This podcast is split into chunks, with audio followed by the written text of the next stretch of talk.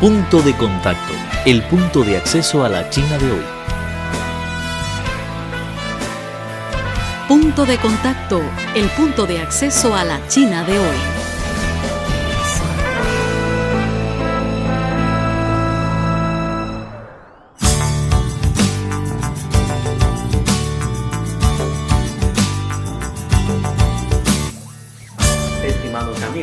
Con la celebración de las dos sesiones de la Asamblea Popular Nacional y la Conferencia Consultiva Política del Pueblo Chino aquí en Beijing, tenemos el honor de invitar al señor Xu Ríos, director del Observatorio de Política China, para hacer sus comentarios acerca de los acontecimientos importantes de la vida política de China. El señor Ríos, mucho gusto de poder de tener usted aquí. Primero, en su opinión, ¿cuáles son los mensajes que transmite el informe de la labor del gobierno hecho por el primer ministro chino Li Keqiang en días anteriores? Eh, muchas gracias. Eh, yo resumiría el, el, mensaje que transmite el, el, informe presentado por el primer ministro Li Keqiang en tres palabras, ¿no? que es desarrollo, desarrollo y desarrollo. Creo que el, el informe se centra eh, mucho en la economía. La verdad es que tradicionalmente en los últimos años pues siempre la economía ha ocupado un lugar muy importante en el informe, pero este año yo creo que destaca especialmente, sobre todo teniendo en cuenta las dificultades que atraviesa la economía china y que se han manifestado muy especialmente a lo largo de, del año pasado, ¿no? en una situación económica internacional también muy volátil y que ha afectado a China, a su comercio exterior, pero también a su propia dinámica interna con la crisis de la bolsa de valores, etcétera, etcétera, que ha creado pues un ambiente enrarecido y ciertas dudas sobre la, economía china. Y creo que el informe eh, ha tratado de clarificar cuáles son eh, los principales problemas que atraviesa la economía china, con sus aciertos, con sus errores, con sus dificultades, con sus cosas positivas, con sus cosas eh, no tan positivas, pero eh, ha ocupado gran parte del informe. Por eso que el gran objetivo que definen las autoridades chinas a partir de la lectura de ese informe es la preocupación por el desarrollo, la necesidad de proseguir eh, insistiendo en el desarrollo como en el objetivo central de la política china para los próximos años. Entonces, uh, dices que es muy importante el desarrollo, pero vemos que en el informe se ha establecido una meta por primera vez entre un espacio de 6,5 hasta 7, uh -huh. eh, la meta para la tasa de incremento de PIB en, uh -huh. para este año. ¿Qué opina usted este, esta, digamos, flexibilidad? Sí, creo que es una, una meta bastante realista y es una meta difícil de conseguir, teniendo en cuenta el momento económico actual, tanto en China como en el exterior, pero es la meta mínima exigible para conseguir los objetivos que se han marcado desde el, el 18 Congreso del Partido Comunista de China de duplicar el PIB en 2020 y la, el ingreso per cápita con respecto a 2010. Un crecimiento por debajo del 6,5% anual eh, podría dificultar alcanzar ese objetivo, el objetivo de conseguir una sociedad eh, acomodada en vísperas del centenario de, del partido, en 2020. ¿no? Por lo tanto, yo creo que es una meta exigible, no es una meta fácil, ni mucho menos. Hay que tener en cuenta que en el resto del mundo el crecimiento de la economía está a niveles muy bajos. Eh, incluso pues, hay países importantes que en estos momentos tienen deflación y por lo tanto, aunque es una meta alejada de los patrones de crecimiento habituales en China, de crecimiento de dos dígitos, etcétera, etcétera, y a muchos le puede parecer poco, lo cierto es que es una meta bastante ambiciosa y difícil de conseguir en un contexto donde las reformas estructurales tienen que ser tan profundas y donde eh, las reformas que se han planteado en el decimotercer plan quinquenal pues van a exigir eh, ajustes importantes en el empleo, fuertes inversiones sociales, etcétera, etcétera, que pueden dificultar eh, la consecución de, de ese objetivo. Por lo tanto, no es un objetivo modesto, es un objetivo ambicioso en el contexto actual, eh, dadas las difíciles condiciones como digo, que atraviesa el contexto internacional y que no tienen un horizonte de mejora eh, perceptible a corto plazo y también teniendo en cuenta el momento de reforma estructural que vive la economía china. Entonces, eh, esta meta, es una meta muy ambiciosa, pero bajo esta circunstancia que hay mucha presión para el desarrollo económico, el gobierno decide cerrar más capacidades productivas atrasadas, para cerrar más fábricas atrasadas, para ahorrar más energía con fin de garantizar un desarrollo ecológico. Entonces, ¿por qué, en su opinión, el gobierno toma esta decisión en vez de las dificultades? Bueno, yo creo que es, indispensable eh, realizar esas medidas de ajuste estructural porque eh, aunque se pudiera seguir creciendo a tasas del 10%, manteniendo el ritmo y el modelo de crecimiento anterior, ese crecimiento a medio largo plazo sería insostenible. Por lo tanto, sería pan para hoy y hambre para mañana.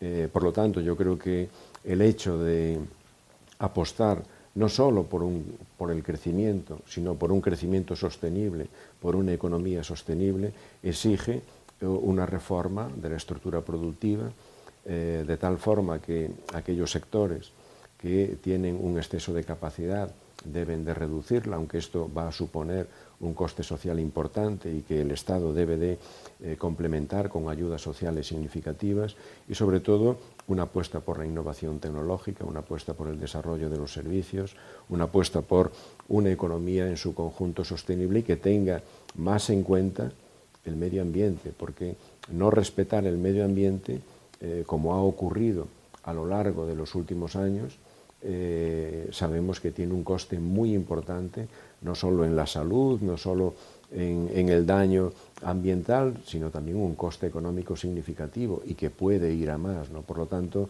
eh, incluir el factor ambiental, el factor ecológico en el desarrollo económico es una exigencia indispensable, porque de lo contrario, el coste que eso puede tener a medio plazo para la economía y para la sociedad china puede ser impagable, y también para la sociedad global. ¿no? Por lo tanto, eh, creo que esa apuesta por una economía, por un desarrollo, por un crecimiento sostenible es una apuesta necesaria, aunque probablemente dolorosa para algunos sectores, para algunas empresas que van a tener que hacer sacrificios importantes para conseguir ese objetivo.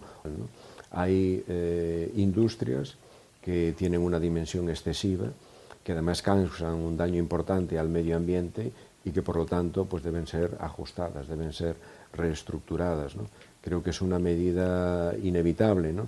y al mismo tiempo pues se debe de apostar sobre todo por el sector servicios porque eh, genera unas capacidades de, producción eh, y de incremento económico que no tienen, no causan los mismos perjuicios que causan otros sectores ¿no? y que dan cuenta de esa transformación estructural que necesita la economía pues, para eludir la trampa de los ingresos medios, crear una sociedad de consumo, crear nuevos motores del crecimiento y que vayan más allá de la pura inversión como ha sucedido en, en los últimos años. ¿no?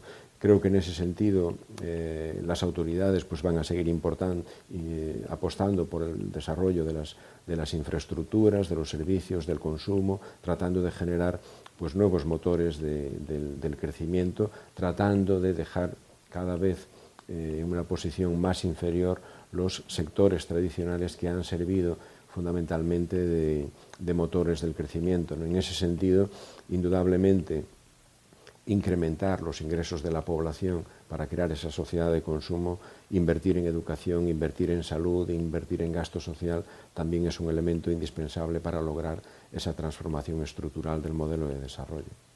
Y otra palabra más hablada por los diputados y por los representantes eh, de las dos sesiones es la palabra de la sensación de logro. Esto quiere decir que el gobierno quiere que todo el mundo, todo el pueblo pueda compartir los logros de los desarrollos económicos y sociales. No es, en su opinión, cómo es exactamente esta sensación de logro. Creo que es una, una cuestión fundamental. Eh, creo que el tiempo en que en China se decía que primero era la eficacia y después era la justicia, ya pasó. Creo que es el, momento de que eh, los beneficios del desarrollo económico acumulados a lo largo de todas estas décadas de reforma y apertura no se han traducido en una merma de las desigualdades, sino que ha exacerbado las desigualdades. China es hoy aún muy desigual y el índice de desarrollo humano está ah, en torno al número 90 en el ranking de desarrollo humano global. Esto es insostenible para la segunda potencia económica mundial. Hay un gran poder económico y unas bolsas de injusticia que no son sostenibles. Y creo que esa apuesta por la socialización de los frutos del desarrollo, esa idea de que el beneficio generado por el crecimiento económico debe de llegar a todas las capas de la sociedad, es primero una cuestión de justicia, porque el crecimiento económico ha sido logrado eh, por las buenas políticas, pero con el esfuerzo de millones y millones de personas que tienen derecho a beneficiarse de ese crecimiento. Y es indispensable también para transformar el modelo de desarrollo. Si eh, los beneficios del crecimiento no llegan a la sociedad, si la sociedad no dispone de mejores capacidades de ingreso, mejor educación, mejor salud, etc., no va a eh, dejar de ahorrar para contingencias que puedan surgir en el futuro y va a impulsar la economía de consumo como motor del crecimiento. Por lo tanto, es un interés económico, pero es sobre todo un interés social. La justicia social es eh, un requisito indispensable para cualquier sociedad moderna y civilizada. China ha crecido mucho, China se ha enriquecido mucho, ahora tiene que enriquecer a la inmensa mayoría de la población. Y creo que ese objetivo, por ejemplo, de erradicar totalmente la pobreza en el año 2020 es un objetivo justo y necesario. Creo que en ese sentido los próximos cinco años son muy importantes para reducir las desigualdades. El coeficiente Gini en China es muy alto y es importante reducirlo. Tanto las desigualdades como los desequilibrios territoriales entre el este y el oeste y algunas zonas del centro del país, creo que son eh, esfuerzos muy importantes que deben ser perseverantes porque no se solucionan de un año para otro, ni siquiera con un plan quinquenal, pero es muy importante que la justicia social, esa sensación de logro, de repartir los logros acumulados a lo largo de las últimas décadas, se incorpore a la agenda política, económica y social del país, es una cuestión clave para garantizar la justicia y la estabilidad política en el presente y en el futuro de China.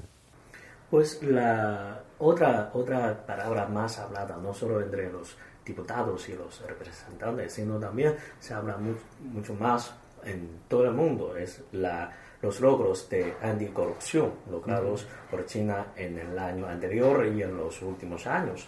Entonces, en este campo, en, en su opinión, ¿cómo afecta la corrupción a la economía china? Porque algunos dicen que la lucha contra la corrupción afecta a la economía china y otras personas creen que no. ¿Cuál es su opinión? Bueno, es difícil tener una opinión en blanco y negro. Son problemas muy complejos donde no se puede decir pues sí, pues no. Es probable que haya sectores donde afecte positivamente o afecte negativamente. La cuestión clave es que la corrupción es un elemento dañino en términos generales para la economía, dañino para la sociedad. Eh, una sociedad que prescinde de valores éticos, de valores morales, que sacrifica la honestidad en función del crecimiento, es una sociedad empobrecida, es una sociedad éticamente hipotecada. Por lo tanto, no creo que a nadie en su sano juicio puede sacrificar eh, la ética, la honestidad eh, en aras del crecimiento. Por lo tanto, eh, combatir la corrupción es una necesidad política y una necesidad eh, indispensable para lograr un crecimiento sano de la economía. Pero además es una exigencia, como digo, ética para construir no solo una sociedad acomodada, sino una sociedad justa y honesta. Por lo tanto, aunque pueda tener algún coste económico, es un coste perfectamente asumible y necesario porque una sociedad no puede funcionar con corrupción. Una sociedad tiene que combatir la corrupción. Entonces, este año es el inicio del décimo tercer plan quinquenal Y en su opinión, ¿cuáles son sus expectativas y cuáles son las cosas que tienen más espacio para mejorar en los futuros cinco años?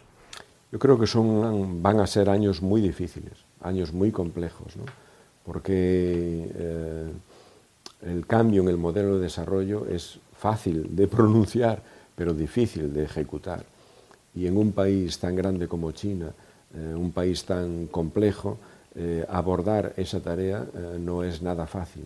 Y probablemente habrá que realizar sacrificios importantes. Por lo tanto, van a ser años donde mm, la economía va a exigir mucha atención, donde va a haber que prestar atención no solo a la economía, sino también a los aspectos sociales, a los aspectos políticos, a los aspectos de construcción del Estado de Derecho, en fin, habrá que tocar eh, el piano con los diez dedos, como se decía antes, ¿no? para eh, efectivamente lograr el objetivo de construir esa sociedad acomodada, ese Estado de Derecho, esa economía desarrollada con un modelo sostenible, etc. Eh, es una, etapa crucial para conseguir completar el proceso de reforma y apertura iniciado en 1978 y es probablemente uno de los tramos más difíciles de la reforma. Si China eh, logra resolver todas las contradicciones y problemas que se han acumulado o que han surgido recientemente eh, a lo largo de los próximos cinco años, sentando soluciones duraderas para todos y cada uno de ellos, el proceso de modernización, que es el gran objetivo histórico que China se ha planteado, no desde hace 30 años, sino desde hace mucho más tiempo, probablemente estará encaminado. Si hay fracasos, la reforma, la modernización también puede fracasar y el proceso se puede estancar. Por eso van a ser años muy importantes, van a ser años cruciales, donde la atención a todos los aspectos, no solo la economía, la justicia social, la, política democrática, etcétera, etcétera, van a, a exigir mucho de las autoridades y también mucho de la sociedad, porque es una tarea demasiado grande como para uh, ser asumida única y exclusivamente por las autoridades. No es una, una, tarea que se pueda asumir de arriba abajo, sino también de abajo arriba. Se requiere la participación activa, el compromiso, el entendimiento y la comprensión de la propia sociedad. ¿no? Pero va a ser probablemente uno de los periodos claves más decisivos de la historia contemporánea de China. Presentamos Punto de Contacto, el punto de acceso a la China de hoy. Cualquier duda, comentario o sugerencia, no duden en ponerse en contacto con nosotros. Nuestro correo electrónico es spa.cri.com.cn. Los esperamos en nuestro próximo encuentro.